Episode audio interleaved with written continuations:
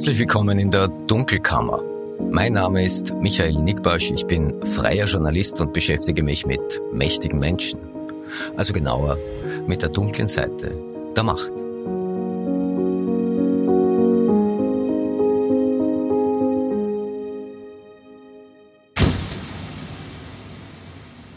Das ist die 17. Ausgabe der Dunkelkammer und heute geht es um zwei Themen. Erstens die geheimnisumwitterte Softwarefirma Palantir Technologies aus den USA und ihre Verbindungen nach Österreich. Ja, und zweitens die OMV, die Russland-Strategie und die Putin-Versteher. Warum der frühere Aufsichtsratschef der OMV, Wolfgang Berndt, und der frühere Generaldirektor der OMV, Gerhard Reuss, einander vor Gericht begegneten.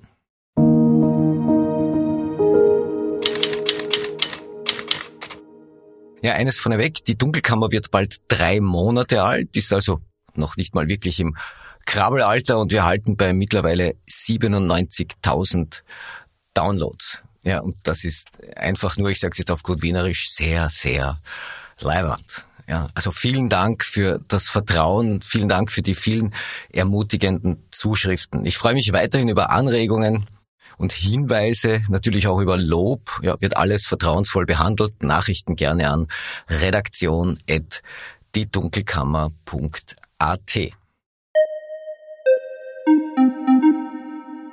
Palantir Technologies Inc., eine Silicon Valley Firma, gegründet 2004 mit Unterstützung der CIA, benannt nach den sehenden Steinen aus Herr der Ringe. Man entwickelt Software zur Verarbeitung großer, unstrukturierter Datenmengen aus verschiedenen Quellen, Big Data also.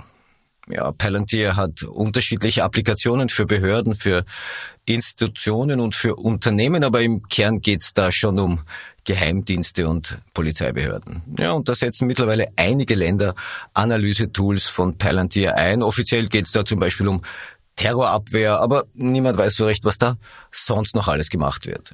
Die CIA nutzt Palantir, das FBI, die US Air Force, die NSA, Europol, deutsche Polizeieinheiten. Ja, die Datenschutzgemeinde blickt nicht ohne Grund mit großem Argwohn auf Palantir. Ja, Stichwort Überwachungstechnologie.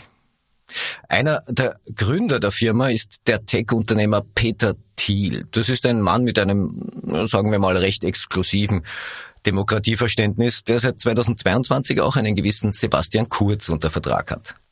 Ja, und Sebastian Kurz hat seinerseits auch eine gemeinsame Firma mit dem früheren Chef des Softwareanbieters NSO Group, der die Spähsoftware Pegasus entwickelt hat. Ja, da kommt schon einiges an Expertise zusammen.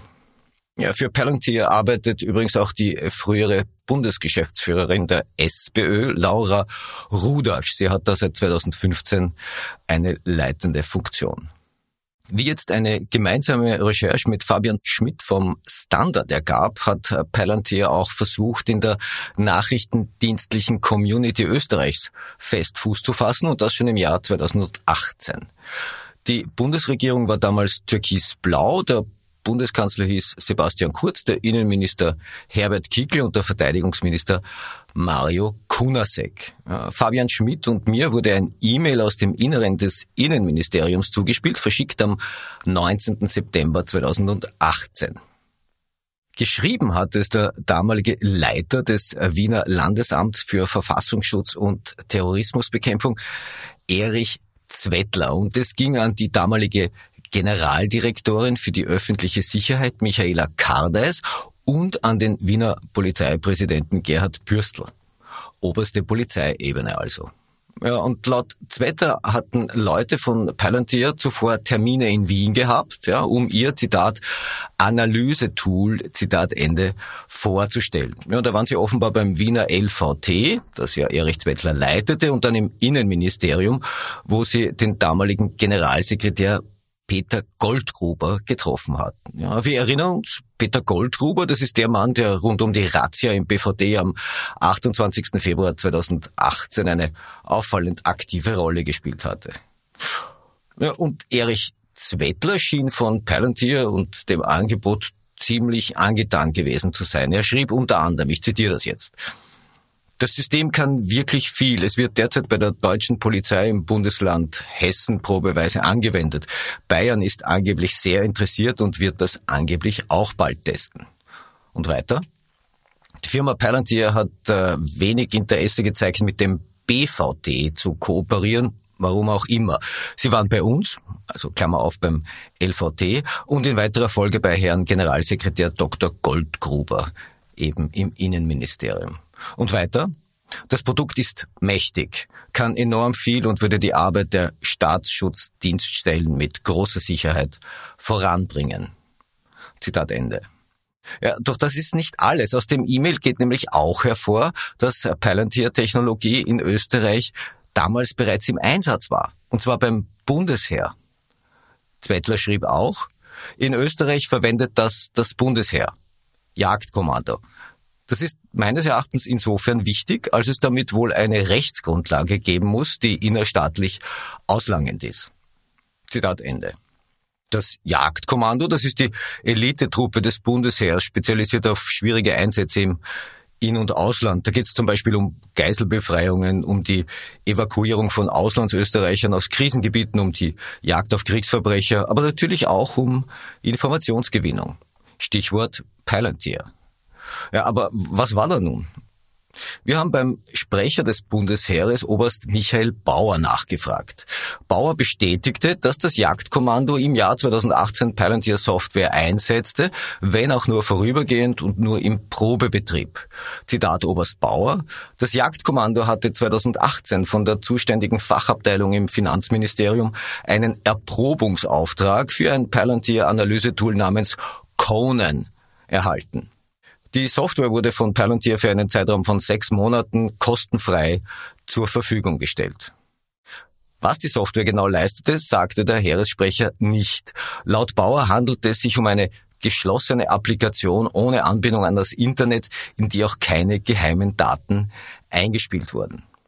Ja, und nach Ablauf der Probezeit sei jedenfalls keine Beschaffung oder Implementierung erfolgt. Gründe dafür werden nicht genannt, aber die Vermutung liegt nahe, dass das in den politischen Wirren nach der Veröffentlichung des Ibiza-Videos am 17. Mai 2019 irgendwie untergegangen ist. Wir haben auch bei Erich Zwettler nachgefragt, der mittlerweile als Stadthauptmann in Wien Favoriten arbeitet, gefragt, was wurde aus seinen damaligen Bemühungen, Palantir-Technologie für den Staatsschutz anzuschaffen.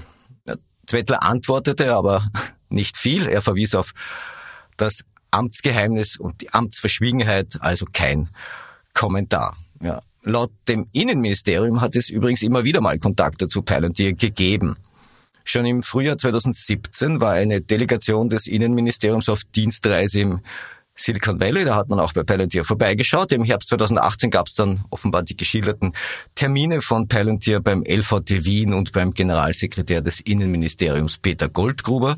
Ja, und 2019 und 2022 fanden wiederum Produktpräsentationen von Palantir im Bundeskriminalamt statt. Ja. Laut dem BMI hatten äh, die präsentierten Software-Tools allerdings keinen Mehrwert, weshalb auch nichts angeschafft wurde. Wir haben auch bei Palantir in den USA nachgefragt. Wir wollten unter anderem wissen, welche Software das Jagdkommando da probeweise eingesetzt hatte und welchen Behörden in Österreich man sonst noch Produkte oder Services angeboten hat. Zum Zeitpunkt der Aufzeichnung dieser Episode hatten wir keine Antwort. Sollte sie noch kommen, reiche ich diese in den Show Notes nach.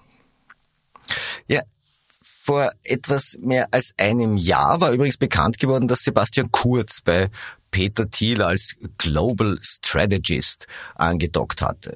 Und kurz darauf richteten SPÖ-Abgeordnete um Rainer Wimmer eine parlamentarische Anfrage an die ÖVP-Verteidigungsministerin Claudia Tanner. Sie wollten von Tanner wissen, ob das Verteidigungsministerium zwischen Ende 2017 und Anfang 2022 Aufträge an Palantir Technologies oder sonstige Unternehmen von Peter Thiel vergeben hatte.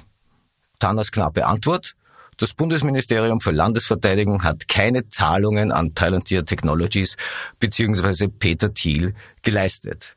Und abgesehen davon seien dem Ministerium die Unternehmensbeteiligungen von Herrn Thiel ohnehin nicht bekannt. Dass das Jagdkommando die Software 2018 sechs Monate lang erprobt hatte, erwähnte die Ministerin mit keinem Wort. Sie hat die Anfrage damit nicht grundsätzlich falsch beantwortet, weil der Probebetrieb ja offenbar kostenfrei war. Aber sie hat die Anfrage jedenfalls nicht vollständig beantwortet. Ja, und das ist wieder so ein Beispiel dafür, dass die parlamentarische Kontrolle in Österreich nicht ordentlich funktioniert. Es gab da eine große Fraktion von Russland und Putin-Verstehern, die darauf drängte, dass die OMV sich stärker in Russland engagiert. Das sagte der frühere Generaldirektor der OMV, Gerhard Reuss, in einem Interview, das ich 2022 mit ihm geführt hatte. Erschienen war es dann Anfang März in Profil. Reuss erzählte damals, dass man ihn 2014 in der OMV kalt gestellt hatte, weil er den Russland-Kurs bestimmter Leute auf Ebene der OMV-Eigentümervertreter nicht mittragen wollte. Auf Reuss folgte 2015 ein gewisser Rainer Seele, der die OMV dann deutlich wahrnehmbar Richtung Russland ausgerichtet hat.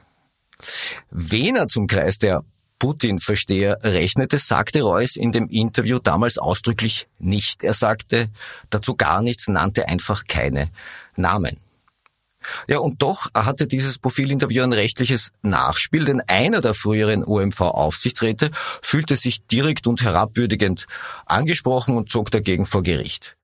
Wolfgang Berndt, Jahrgang 1942. Er war von 2010 bis 2020 Mitglied des OMV-Aufsichtsrats und zwischen 2019 und 2020 auch dessen Vorsitzender.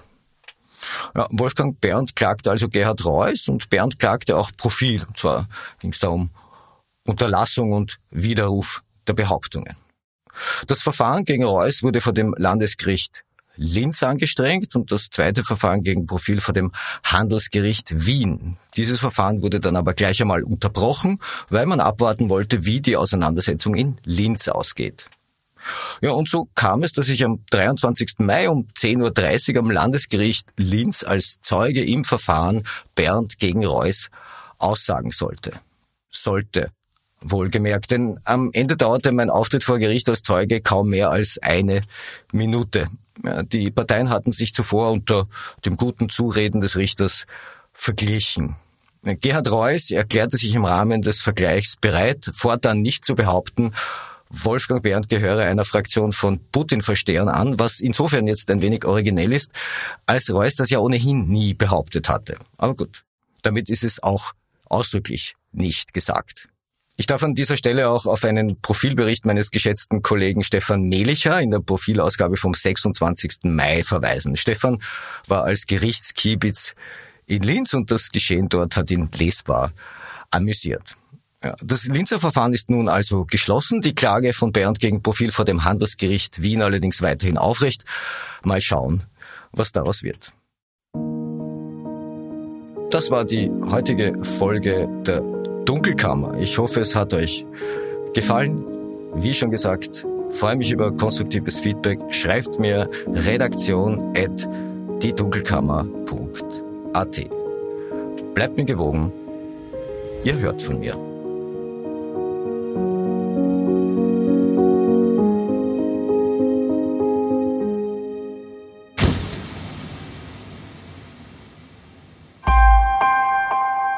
Missing Link